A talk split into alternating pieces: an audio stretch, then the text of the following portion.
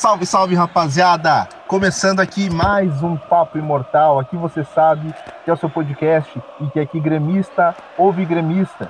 Já te convidando, cara, antes de mais nada, seguir a gente lá nas nossas redes sociais, principalmente no nosso Twitter, no ImortalCast, onde a gente está sempre colocando coisas a respeito do nosso tricolor, para te manter sempre bem informado e passar, claro, as nossas impressões sobre tudo aquilo que a gente vê dos jogos do Grêmio e da semana do tricolor, é claro. Sempre aqui você encontra no Papo Imortal as atualizações e todas as nossas impressões sobre futebol.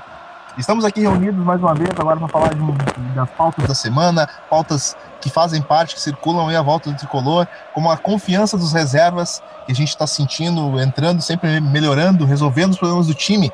E para me ajudar, eu tô, é claro, com os meus parceiros aqui do Papo Imortal. Diga lá, meu parceiro Vini, como é que você tá, mano?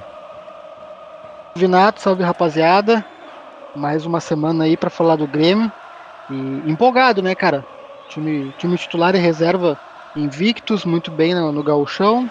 Apesar de ser gauchão, é sempre bom começar vencendo, né? Porque começo de ano tem que ter tranquilidade. Começar perdendo o gauchão, a gente sabe que pode não dar estabilidade para o restante da temporada, então dos males o menor. Se é para jogar galchão, vamos jogar ganhando, né? Claro, se é para jogar galchão, vamos jogar ganhando. Chega mais Daniel, meu parceiro, como é que você tá? E aí, fera, tudo certo, tudo certo, cara. É um prazer estar aí de volta, né? Fazia algumas algumas alguns papos imortais aí que eu não que eu não participava. É um prazer estar de volta e concordo com o Vini, cara se é para jogar gauchão, nada melhor que começar ganhando e mantendo a invencibilidade. Perfeito. Para ajudar a gente também nesse papo, começando aqui conosco no Papo Imortal, nosso parceiro Rainer, lá do grupo do Tricolor. Chega mais, Rainer. Como é que você tá, mano? Bem-vindo aí à família Papo Imortal. E aí, Nato. E aí, Nato. Valeu, valeu, pessoal. Muito legal estar tá pela segunda vez aqui no Papo. E vamos falar sobre esse, esse elenco do Grêmio, né? Vamos ver se esse ano a gente resolve o problema que, de que muita gente reclamou ano passado, de que o elenco do Grêmio não estava forte, de que o time reserva não correspondia, de que isso gerou eliminações e tal. Vamos ver. Vamos conversar sobre isso então. Beleza, rapaziada. Como vocês já deram o papo, eu falei também ali no início, Vini. Cara, uh confiança dos reservas, né, bicho? É, quanto é importante ter esse, esse grupo do Grêmio, o Renato circular essa equipe, colocando, alternando titulares e reservas. Os reservas, por hora, vão entrando aos poucos no time, os titulares, por hora, vão entrando aos poucos no time, né? Como, como a gente tem visto, por causa do, do, do, time de 2018, 2017, aquela base que a gente já conhece. Mas como é importante a gente saber que a gente tem reservas, reservas de qualidade, né, cara, para suprir as nossas necessidades sempre quando a gente precisa. É, é, é o que está acontecendo, né, né, Vini? A gente está cercado de bons jogadores, a base está nos servindo de uma forma fabulosa. E, cara, 2019 é o ano que promete, né? Os nossos reservas, eles estão fia afiados, né? Com certeza, Neto, com certeza. Eu acho que em alguns momentos do ano passado o que nos faltou foi grupo, né? A gente já discutiu isso aqui várias vezes. E a diferença do time titular e do time reserva era bastante grande em algumas posições e nos custou alguns pontos, algumas vitórias. Então, começo de 2019 ele é muito promissor nesse sentido, assim, de que a gente tem algumas boas opções. Uh, o Renato tem o, aquele famoso problema bom de ter mais jogadores para titularidade do que apenas os 11, né? E é um cenário muito diferente que a gente está acostumado, especialmente falando de Grêmio, né? Porque a gente sempre, ano após ano, era o 11 titular, um ou outro reserva. Eu acho que esse ano a gente está com um bom grupo na mão. E, sobretudo, é importante a, a, as vitórias do time reserva, justamente para deixar o nosso grupo titular mais descansado e mais uh, sem tanta pressão, né? A gente tem acompanhado o Internacional e os titulares tiveram que começar a jogar antes do que era previsto, porque os reservas não corresponderam, a gorizada da base não correspondeu. Então é bom que pro lado do tricolor isso está bem tranquilo e os reservas estão jogando uh, muito bem e trazendo as vitórias que é o que mais importa, né?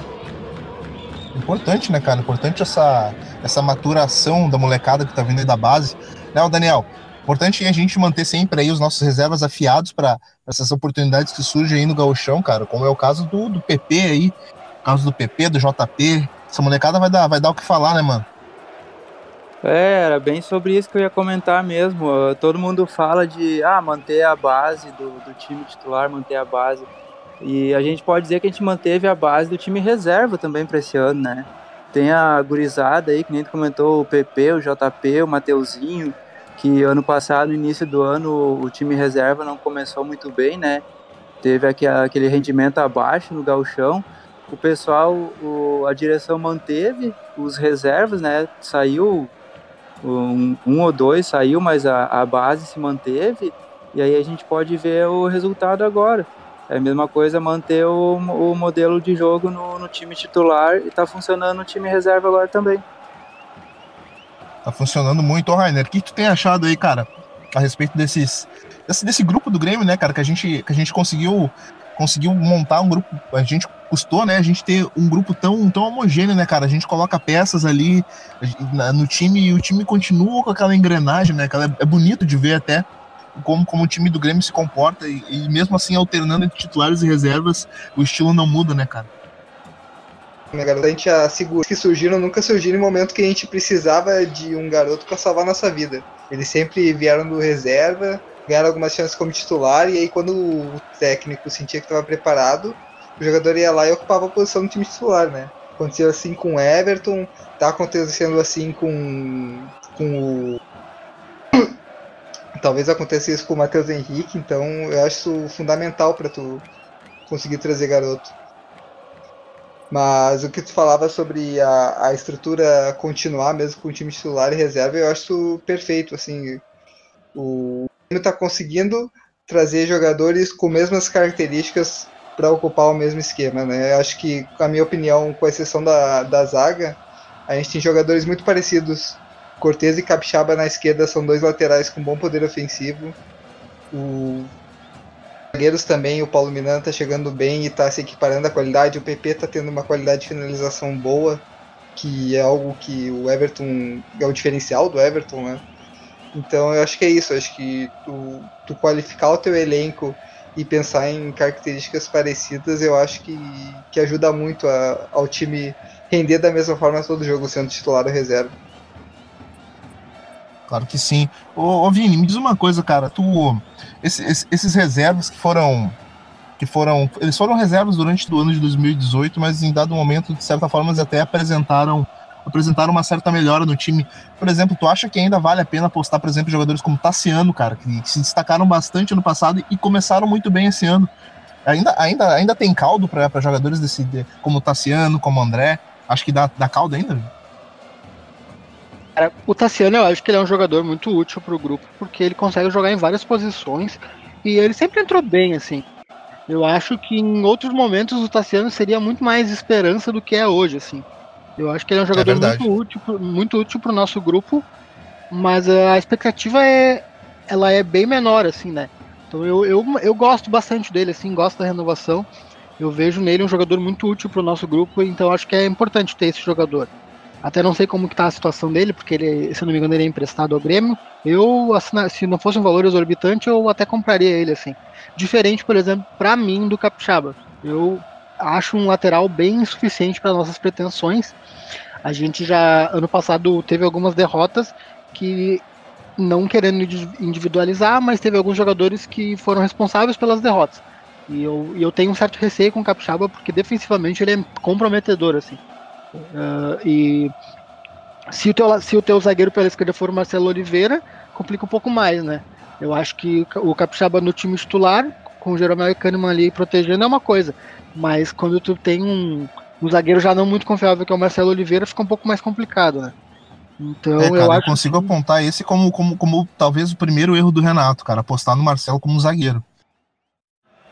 Eu acredito que seja um erro, mas dos erros o menor, porque é preferível que o Marcelo seja zagueiro do que seja lateral, né, Nato? Porque, cara, o nível do Marcelo é tenebroso, assim. Não, se possível, se ele não estivesse no grupo, melhor, mas é questão de contrato e tudo mais, então ter ele no grupo, sei lá, é possível que ele seja um zagueiro melhor do que lateral, que ele vinha sendo, assim. Mas jamais como uma opção, assim, de primeiro nível, sabe?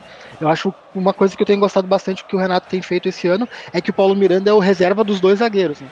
Antigamente ele não era reserva do, do Kahneman ou do Jeromel, ele era de um só. Eu acho que é uma mudança que o Renato tem feito que eu gosto bastante, assim. Porque o Paulo Miranda deu, deu a sorte de estar nesse momento, mas deu azar de ser reserva do Jeromel e do Kahneman, né? Porque ele tem nível de titularidade absurdo, assim.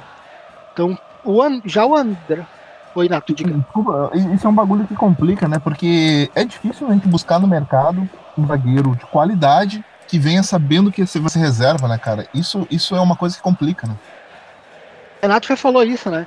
E realmente é muito difícil tu chegar num jogador hoje que tem nível, principalmente no Brasil, que o nosso nível de zagueiro é, é um pouco mais limitado, o espectro de quantidade de zagueiros de qualidade, né? Chegar para um cara desse e dizer, cara, tu vai ser reserva de uma dupla que praticamente não se machuca, joga todas e vem um nível absurdo, assim. Então, as, as suas pretensões elas são bem menores, assim. Por isso eu acho que o Grêmio tem que apostar num zagueiro uh, jovem para formar, né?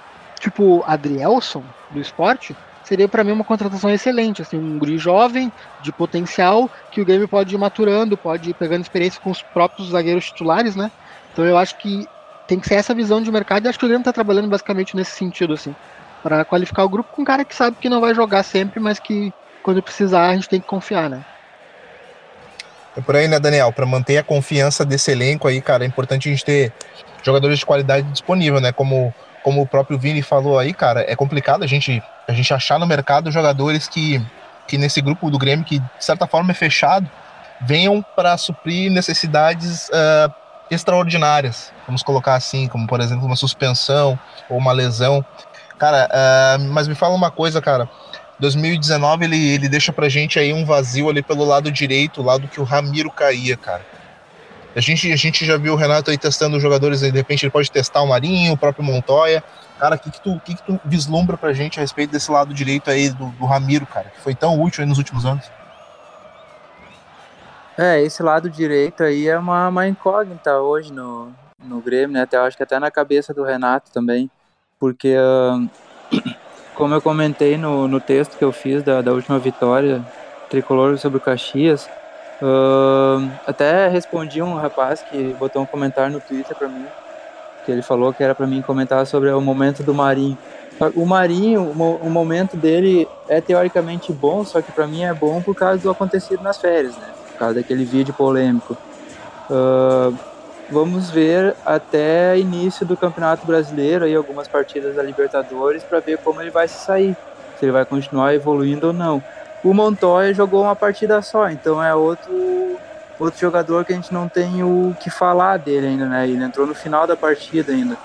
Ali é uma, uma grande incógnita que o, que o Renato tem para suprir esse setor aí que era do Ramiro. O, talvez o PP possa uh, suprir, né? Quando o Everton estiver jogando. Só que daí ele vai ficar tipo no, no lado atravessado dele, digamos assim, né? Porque ele é do mais do lado esquerdo. Mas eu acho que seria uma boa arriscar o PP naquele lado e deixar o Everton no, no lado esquerdo. Nós teríamos dois jogadores com muita habilidade e muita velocidade, que, que fazem o vertical para dentro, né? Que vão, vão para cima do zagueiro mesmo. E até comentando um pouco ali da, da questão do Vini ali da zaga, a gente pode dizer que o Jeromel é o reserva do Kahneman, né? Porque quando o Kahneman não joga, o Jeromel vai para a esquerda e o, e o Paulo Miranda faz a direita. Então o Marcelo Oliveira seria um terceiro reserva só em caso excepcional, assim, que quando o Jeromel e o Kahneman não poderia jogar. Aí entraria o Marcelo Oliveira. Mas uh, eu acho que até esse momento do, do, do Paulo Miranda aí que fez frear um pouco a busca do Grêmio atrás de um, de um outro zagueiro. Daniel, me fala uma coisa, ah, no mercado hoje brasileiro, cara, tu consegue ver algum zagueiro interessante pra gente, a nível de Série A, até mesmo de Série, de série B, que de repente se encaixaria bem no Grêmio? Ah, cara, é muito difícil, cara. Muito claro, levando difícil, em, conta, né? levando em conta aquelas questões que a gente já colocou, né? Um cara, cara que sabe que ele vai vir pra ser reserva, né, cara? E o quanto isso pra carreira do jogador de futebol custa, né? É, exatamente, cara. Mas uh, até pelo fato de ser reserva, eu acho que não é tão complicativo assim, por causa que uh, o Grêmio já vai jogar várias competições em 2019 de novo, né? Então ele vai ter vários jogos, tipo no Campeonato Brasileiro, que o Grêmio certamente vai poupar titulares no, no Campeonato Brasileiro. Então ele vai ter vários jogos para mostrar a qualidade e quem sabe disputar com Jeromel e Kahneman, né? Que é muito difícil isso acontecer. Isso é verdade. Cara, mas Rainer, me fala aí uma coisa, cara. Uh, esse ataque do Grêmio tá com uma briga interessante aí que a gente tá vendo entre, entre os dois aspirantes a reservas do Jael até então no momento. A gente tá vendo aí que o Renato está oportuni dando oportunidade, dando muitas oportunidades aí pro André, cara. E de repente ele tem correspondido aí de outra forma. Ele até deu uma assistência pro gol do PP no último, no último jogo do Grêmio. Cara, Viseu e André, quem é que tá na, quem é que sai na, na frente aí para ti nessa tua nessa nessa nesse início de, de ano aí para ser de repente reserva e brigar pela titularidade com o Jael? É, é, para mim, com menos minutos o Viseu já já tá passando o André, assim. E eu entendo o Renato ainda não botar o André na frente, e eu gosto porque isso acaba dando um efeito de confiança que o jogador tem no Renato e confiança de que ele vai ter oportunidades na frente de um cara que chegou a um mesmo time. Mas por futebol, o Viseu já está na frente. O Viseu tem 50, 60 minutos de bola rolando e tem uma assistência e um gol. E o André já tem talvez quase dois jogos inteiros e só tem uma assistência até agora e nem tanto número, mas também desempenho, né? O André, o desempenho dele durante os jogos, o jogo com o Caxias foi até um pouco melhor, mas tu dos outros jogos ele não tem convencido tanto quanto o Viseu. Eu acho que o Viseu tá, já tá em segundo lugar para tentar roubar o lugar de El quanto antes. Cara, tu acha que corre risco de repente do, do, do André aí ter esse gauchão para brigar para permanecer no Grêmio ainda, e se caso fracassar, de repente ser emprestado aí pro cara? Porque, cara, a gente tem um da Silva na base, esse rapaz tá merecendo minutos aí no, no, no time principal, né, cara? Eu acho que eu acho que há o risco, eu acho, mas eu acho que o Grêmio vai tentar segurar ele no primeiro semestre ainda, porque tem vai entrar Libertadores e tem umas semanas no início do ano que tu pega semanas de Libertadores e Gauchão muito seguidinha, né? E eu acho que vai ser aí que o André tem oportunidade, nos jogos do Gauchão, logo depois de um jogo de Libertadores muito importante, por exemplo.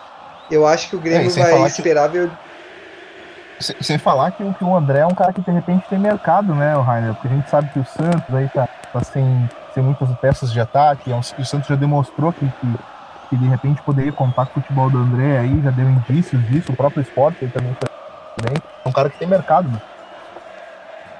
Acho que mercado de fato ele tem. Eu acho que, que se o Grêmio optar por vender, se ele não convencer o Grêmio vender, o Grêmio vai conseguir. Eu não sei, eu acho difícil o Grêmio conseguir vender pelo mesmo preço pelo qual ele comprou, né? Que foi muito alto. Mas eu acho que ele vai acabar vendendo, até porque eu não sei se o André vai, vai ficar muito contente amargando uma reserva por muito tempo, amargando uma terceira reserva por muito tempo, né?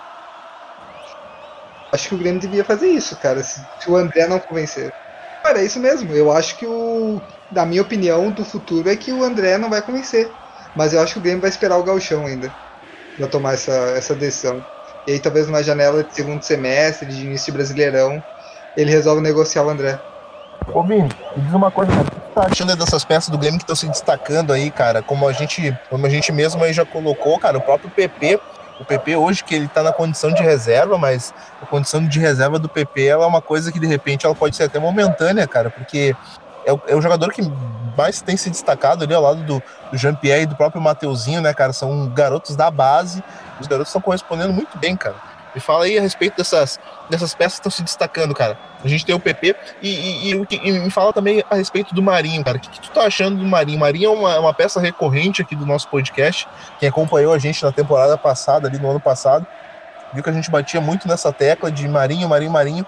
Será que o Marinho vai dar bom esse ano? Pois é, né, cara? Temos boas, boas e gratas surpresas no começo desse ano. Uh, eu colocaria junto nesse pacote de destaques assim o Paulo Miranda, acho que tem sido um dos melhores jogadores do time assim. O PP, eu acho que ele tem uma oportunidade de ouro na mão, porque ele pode entrar nos jogos, não tem muita cobrança porque ele é reserva do Everton e ele tem um tempo de maturação bem legal aí enquanto o Everton tá arrebentando, né? Uh, semelhante ao que foi feito com o Everton quando o Pedro Rocha vinha muito bem, né? Então eu acho que o PP tem tudo para substituir o Everton aí num curto espaço de tempo e muito bem. Uh, eles têm características parecidas e tudo mais, né? O Mateuzinho e o Jean-Pierre, eu acho que é o ano da afirmação, principalmente do Mateuzinho, que já estava no principal há um pouco mais de tempo. Ele é um jogador muito interessante, eu gosto muito do futebol dele, assim, eu, eu tenho muita esperança em relação a ele. E o Jean-Pierre, cara, eu acho que ele tem que ser só um pouquinho mais constante durante o jogo. Em alguns momentos que para mim ele dá uma desligada assim. Mas é porque é muito jovem ainda e tá maturando e acho que o Renato tá trabalhando isso com ele. Mas, Mas ele é um jogador muito... diferente, né, Vini? É, tu vê que é diferente, né? Tu vê no, no, jeito de pensar o jogo, os passes que ele acha, cara, é assim, fora do comum. É, semelhante ao Maicon, sabe? Eu vejo assim o Jean-Pierre com uma capacidade de passe que no nosso grupo o Maicon tem bastante. Assim. É, o Eu passe de muito ruptura, né, cara? É, ele encontra o companheiro desmarcado muito rápido, muito fácil, assim. É um passe que tu não, que não, que tu não imagina ele acha. Isso eu acho muito foda dele, assim. É um guri muito promissor. E. Cara, Cara, e a respeito falando, do, do Vico, o que, que, vocês, que vocês têm achado? Vico nunca foi bem nem quando tava na base, né, cara? É muito. É inexplicável porque que esse guri tem chance, sabe? Eu, eu acho que, que à medida do ponto em que o TT estiver pronto, eu daria uma chance pra ele, sabe? Porque a gente tá falando aí de Marinho, de Montoya, mas eu acho que se a gente quiser ter uma agressividade na ponta direita, ao invés de deslocar o PP, que eu acho que tá indo muito bem lá, e, o- e o, o estilo de jogo do Grêmio propicia que o ponto esquerdo seja destro e o, de- o ponta direito seja canhoto, eu acho que o TT tem muita chance de, de, de entrar nesse time aí e, cara, ser difícil de tirar depois, sabe? É um guri com muito potencial, assim. E, e eu acho que eu vejo o time do Grêmio muito preparado para dar uma oportunidade para um jogador jovem, assim, com tanto potencial quanto ele. Então eu colocaria o TT nessa briga aí. Basta o Renato querer, e acho que quer.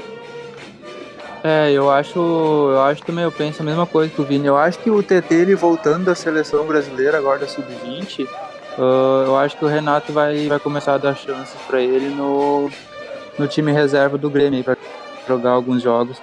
E, ah, e, a- e na minha visão também, na minha visão, no momento que ele entrar, o Vico vai, vai perder a, a posição dele. Tem o Alisson também, que pode fazer a ponta direita, né? É, Que tem o Alisson ele, tá- também. ele se lesionou, mas que era uma. No começo do ano, antes do jogo do Novo Hamburgo, era uma das grandes promessas pro ano do Grêmio. E ele se lesionou no primeiro jogo, vai ficar um tempo fora, tem uma concorrência forte, mas ele também pode aparecer ali. Ah, agora tu, barra, né? Até tu lembrou agora. O Alisson, eu acho que ele vai, ele vai pegar o lugar do, do Marinho e do Montoya, por enquanto, né? Dependendo do que, que vai apresentar o Montoya depois, mas o lugar do Marinho eu acredito que ele vai pegar. Voltando de lesão, estando 100%, eu acho que o lado direito vai ser, vai ser do Alisson. E aí Ele tá a gente entra na encaixado, né, questão e- de. É, ele tá encaixado, o, o Alisson, inclusive a respeito do, do, do baita ano que ele teve em 2018, né, cara? Ele fez um ano muito bom, o Alisson. Mas fala aí, Rainer. O Alisson terminou o ano titular absoluto, né? Sem, sem contestação, né? Entra na questão de que se o Alisson é titular, quem é o ponta direita reserva, né? Porque o Marinho entrou e tá jogando bem, e o Montoya só entrou num jogo até agora. E o Renato tem o costume de dar prioridade pra quem tá mais tempo no time, né? Eu acho que o Montoya, pelo menos no começo do Grêmio, da história de Grêmio, ele vai ter que aguardar um pouco pra começar a entrar. É, talvez esse seja um dos motivos da, da de grupo do, do Renato, né? Que ela, ela é baseada, ela é muito baseada na confiança e muito baseada naquilo que os jogadores produzem e, e, e, e, e, essa mistura de confiança e aquilo que o jogador produz é, é, cava vagas no time, né? Porque não, jogador que vai bem, o Renato ele não derruba, sabe? É uma coisa que ela se retroalimenta. Então, por exemplo, o Alisson, a gente sabe que o Alisson tem o espaço dele. Embora ele não, não esteja jogando por, por conta de uma lesão, a gente sabe que ele, ele no ano de 2018 ele foi muito bem. E realmente, quando ele voltar, ele vai voltar acima dos demais na questão de confiança com o treinador. Na questão, é, na, na questão de todo aquilo que o Renato é, teve no ano de 2018 com ele, os dois fazendo essa parceria e tal. Mas, cara, deixa eu colocar mais um assunto aqui na mesa, cara. A respeito, é, eu acredito que ainda há uma posição em aberta né, na, na equipe do Grêmio. É claro que eu acabei de falar que, pela questão da confiança, jogadores eles podem, é, é, como, como eu falei, é, por exemplo, é, a questão de goleiros na equipe do Grêmio. A gente sabe aí que a gente tem o, o- o Paulo Vitor, que, que ele oscilou aí no ano de 2018, quando, quando das muitas oportunidades que ele teve, e também tem o Júlio César, cara. O Júlio César jogou muito bem contra o Caxias, cara. Parecia que já estava no Grêmio há muito tempo, jogou muito bem. E, cara, isso me causou uma dúvida. Me causou uma dúvida. Eu pensei, preciso trazer no podcast pra ver o que, os guris vão achar é, dessa questão. O Daniel, na questão de goleiro, cara. O que você acha que vai ser o ano de 2019 na questão de goleiro? É, cara, como tu falou, né, contra o Caxias, o Júlio César foi muito bem. Ali ele demonstrou a boa fase que ele estava no passado defendendo o Fluminense, né, naquela, naquela zaga horrível que eles tinham. E o Júlio César que salvou eles de tomar muita goleada. E uh, ali vai ser uma, uma briga boa. O Paulo Vitor, cara, uh, nos jogos desse ano eu não me lembro de algum jogo que tenha sido exigido muito, sabe? Uh, de fazer alguma defesa difícil, como o Júlio César foi contra o Caxias. Então ali vai. Eu acho também que o Renato vai deixar o Paulo Vitor no, no início agora, até por essa questão né, de hierarquia, digamos assim, como o Paulo Vitor já vinha do ano passado. Mas dependendo dos jogos do Júlio César, é muito provável que ele, que ele tome a posição do Paulo Vitor. Acho que se ficar assim por mais umas 3, 4 rodadas, Júlio César é melhor que Paulo Vitor, o Renato já vai começar a pensar em tirar. É, Porque... eu também acho. É, o Júlio César tá um pouco acima, mas é óbvio que o Renato vai manter a hierarquia de manter a união do grupo e continuar o Paulo Vitor. Mas eu acho que o Júlio César tá um pouquinho acima nessas últimas semanas, pelo menos. E, e ele parece ter uma saída melhor com os pés, né? Sim, o Júlio César. ia falar isso. O Júlio César sai consegue jogar melhor com os pés do que o, do que o Paulo Vitor. E aí, Vini, o que, que, tu tem achado, cara, da questão de goleiros aí pro ano de 2019, cara? A gente sabe que vai ser um ano de muita exigência. E o que que, o que, que, tu, o que, que tu prevê aí que seja quem seja o titular do ano de 2019 a respeito dessas atuações que a gente tem visto aí? Uh, sem querer ser polêmico, eu acho que o Grêmio precisava de outro goleiro. Não, não vejo o Júlio César com, com potencial para ser titular do Grêmio. Eu acho que a exigência é um pouco maior, assim. E eu também não acho o Paulo Vitor muito confiável, assim. Eu acho que precisa de um, de, de, um não, mas de alguns grandes jogos, digamos assim, pra gente testar esses caras, porque no Gauchão não é parâmetro, né? Principalmente para goleiro, assim. Eu acho que o Paulo Vitor foi exigido, exigido na falta do Aimoré e ele não foi muito bem. Que aquela bola era dele ele não defendeu. O Júlio César, cara, é, é difícil tu, tu, trazer um goleiro. Uh, por mais que o Fluminense seja um time grande, ele não está grande, né? Então, goleiro de time pequeno que se destaca, assim, é sempre problemático, né, assim, tu apostar. Acho que o Grêmio não fez, fez bem não apostar no goleiro do Ceará, porque goleiro assim eu não, eu não tenho muita confiança e tal. Mas eu acho que, como o Renato tem feito com todos os jogadores, hierarquia, Paulo Vitor é titular em, em jogos que tu precisar definir um goleiro titular, o Paulo Vitor é esse goleiro. E vai precisar acontecer alguma coisa para o Júlio César assumir a titularidade. Ou tá treinando absurdamente bem, ou o Paulo Vitor não, não confirmar essa titularidade. Mas eu ainda acho que o Grêmio precisaria de um goleiro à altura, assim, porque é, é a única posição em que a gente caiu bastante de um de, de uma das, das reposições, né? O Groy ele vai fazer muita falta, especialmente como ele estava vindo nos últimos anos, né? Então eu acho que, que a gente precisa ficar atento ao mercado. Pode surgir alguma oportunidade e a gente tem que ficar esperto. Vini, tu consegue ver que... aí, eh, de repente, Pode, pode falar, Rain. Eu acho que ele, o Vini apontou um ponto bom de que realmente houve um decréscimo na posição de goleiro. E tu compara com outros times que estão no Libertadores, os goleiros são melhores, são melhores que o Júlio César. Mas eu também não culpo muito o Grêmio porque eu não sei que goleiro que estava no mercado que o Grêmio podia buscar, né, nessa janela. É exatamente nessa tecla que eu bater, né, Rain? A gente ampliar o assunto. Porra, cara, que goleiro que tem hoje no mercado viável para o Grêmio trazer e que de repente chegue sem nenhuma contestação. É complicado essa situação, né? E que gastar. É viável, né? Porque é, então, a tática do Grêmio a gente viu nessa janela é não gastar, é trazer um cara por empréstimo e aí, se ele render, continuar com ele. Então, muito difícil. Muito difícil tu. Vez pegar, eu, assim, eu, sei, o São Paulo tem o Jean de reserva, mas o Jean é muito novo, mas eu gosto muito dele. Mas eu acho é, eu é uma tarefa difícil. Tenho dois goleiros que eu gosto bastante que, que eu não sei se. Eu acho que combinam com o estilo de jogo do Grêmio. Eu não sei o preço, eu acho que um até é mais barato, que é o Andrada do Boca e o Campanha do Independente. Acho que até que o Campanha era acessível assim, porque o Santos quis ele. Acho que o Grêmio podia investir um certo. até um valor assim razoável por ele, porque seria um goleiro é um dos melhores goleiros da América, né? Então eu acho que esses dois seriam duas opções assim interessantes de pelo menos consultar, né? Possivelmente o Grêmio até tenha feito isso, mas eu acho que são duas opções que o Grêmio podia ter poderia e pode continuar ficando de olho, né? São dois goleiros que eu gosto bastante, assim. E se quisesse pensar num goleiro mais jovem para talvez formar, eu acho que o Grêmio pode dar chance pro Felipe. Quem fala do Felipe fala sempre que ele é um goleiro muito diferente, é, de muito potencial. Então eu acho que talvez agora o Felipe voltando, eu já vi que é uma notícia que ele vai ser integrado ao grupo principal. No jogo do Galchão, acho que seria legal testar ele, porque eu ouvi algumas pessoas falando que se o Felipe entrar no time ele não sai mais. Eu acho que podia é trazer o. Podia ter, o Grêmio podia ter trazido, aproveitado a situação, né? Ter aproveitado a situação do goleiro do Flamengo, que agora me deu um. Me deu um branco Diego aqui Alves. na cabeça. O, como? Diego Alves. Diego Alves? Isso, ter aproveitado a situação dele com o Flamengo lá, que acabou 2018 muito. a relação muito mal entre os dois, né? Eu acho que o Grêmio podia ter, ter aproveitado essa situação, até mesmo por empréstimo, que nem o, o Rainer comentou, ter trazido ele aí pro lugar do, do Marcelo Groi. Vou falar para vocês um goleiro que me. Um goleirinho que, que me agrada, que eu, eu, sei, eu sei que ele não é unanimidade, mas é um goleiro que, que, que no ano de 2018 eu, eu consegui enxergar nele um goleiro de repente mais pronto que, que muito goleiro que eu vejo por aí. O time dele, é, o time dele não foi bem no, ao longo do ano, cara, mas é, é um goleiro que me, que me chamou a atenção. Cara, o Jandrei, deixa eu frequência. É um goleiro, é um goleiro que me agrada jogando, jogando com os pés, inclusive.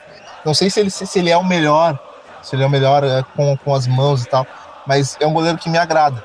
É, no meu estilo de jogo, eu, eu apostaria talvez no Jandrei, de repente. O Jandrei foi pra Itália, né? Pro time até razoável de lá, né? Pro Genoa agora. Foi pro Genoa, isso, isso. 4 milhões de euros, eu acho. Não sei, foi um preço bem bom pra Chape. É, eu vi que ele continua bem interessante. Ah, podia trazer até o Vanderlei do Santos, né?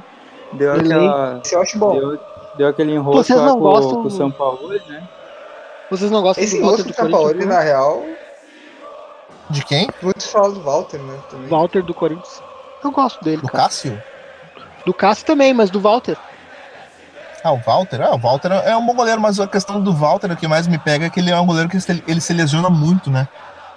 A gente não consegue, ele não consegue se firmar de titular no Corinthians quando ele tem as oportunidades, muito por causa da sequência de lesões que ele tem. E ele, ele, é um, ele é um, eu considero ele um bom goleiro. É um goleiro muito bom na Argentina. Só que ele é novo, ele tem 21 anos. Talvez o Grêmio não tenha pegado porque já tá pensando no Felipe. Mas é um goleiro colombiano Arboleda do Banfield. E é, ele tá se destacando, cara. Ele entrou no time com 20 anos e não tá saindo mais. Ele é mais ou menos do estilo do Farinhas, não sei se vocês conhecem. É um goleiro mais baixo, mas tem muita agilidade, mobilidade e impulsão. Eu acho que é um goleiro que logo logo vai aparecer por aí, em algum time da América ou ir direto pra Europa até. O goleiro que eu gosto também nesse nível é o Wilker Farinhas, né? Que também os é, caras falam muito bem gostei. dele e joga muito bem com os pés, né? Ele tá na Colômbia, cara. Não é. Se eu não me engano, ele tá no Milionários. Não é difícil tirar é. um goleiro da Colômbia. É verdade. Que toda janela falam dele e ninguém tenta dar uma cartada. Eu acho que é um goleiro que vale a pena. Talvez role até um preconceito por ele não ter, não ser de um grande centro, né? Argentina, Uruguai, Brasil, assim. Mas é um goleiro que vale a pena ficar de olho, cara. E por ser baixo também, né? Ele tem 1,80. Eu acho que isso o dirigente deve pensar, porra, contratar um goleiro de 80, tá louco.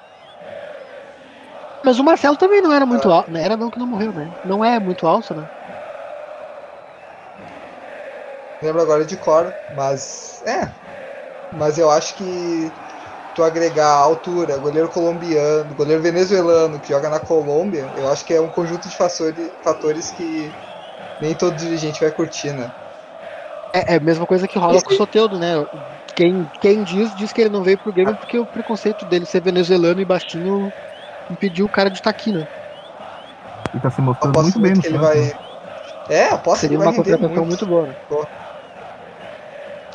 Eu acho, cara, que é o que é o, que é o único ponto assim que, que eu acho que a, a gestão do Romildo poderia dar um plus seria olhar um pouquinho com mais carinho para o mercado sul-americano, sabe? Eu acho que talvez que se o Romildo tivesse um, um, ponto a melhorar seria esse, sim. Porque tem muita coisa boa acessível, talvez, que a gente pudesse aproveitar antes de ir para a Europa. Acho que isso é um problema do mercado brasileiro como um todo, Vini, né? O, acho o Santos olhou muito bem para essa janela por causa do São Paulo.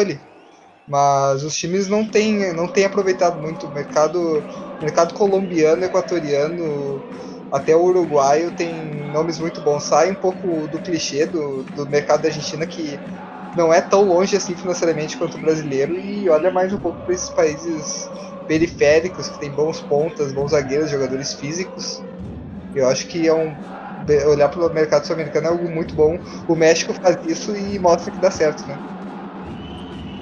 Agora a gente vai ter a concorrência do MLS, né? Ah, já, ah, vai ter, não, já tem, né?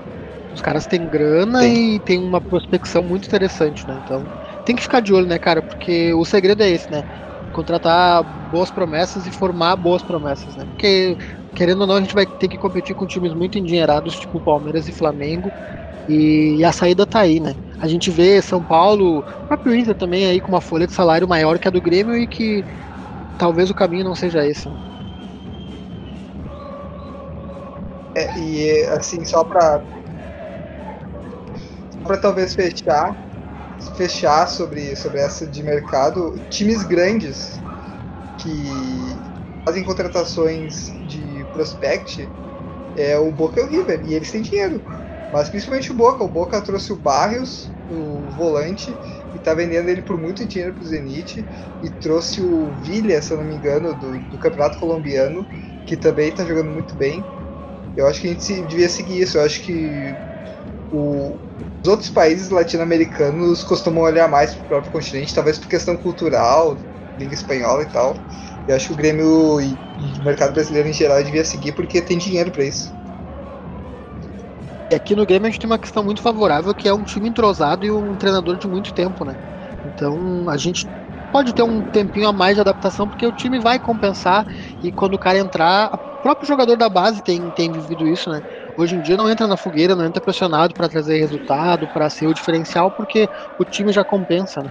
Então eu acho que a gente tem uma questão muito favorável nesse ponto, assim. Bom demais, cara. Uh, a gente sabe que aqui o papo é sempre de alta qualidade, o nosso, nosso ouvinte sempre fica muito feliz quando a gente se reúne aqui para falar do tricolor e de tudo que a gente de tudo aquilo que a gente acredita a respeito dele. Mas, cara, já vamos, já vamos entrando aqui na nossa, na nossa reta final do nosso podcast, cara. Tudo que é bom dura pouco.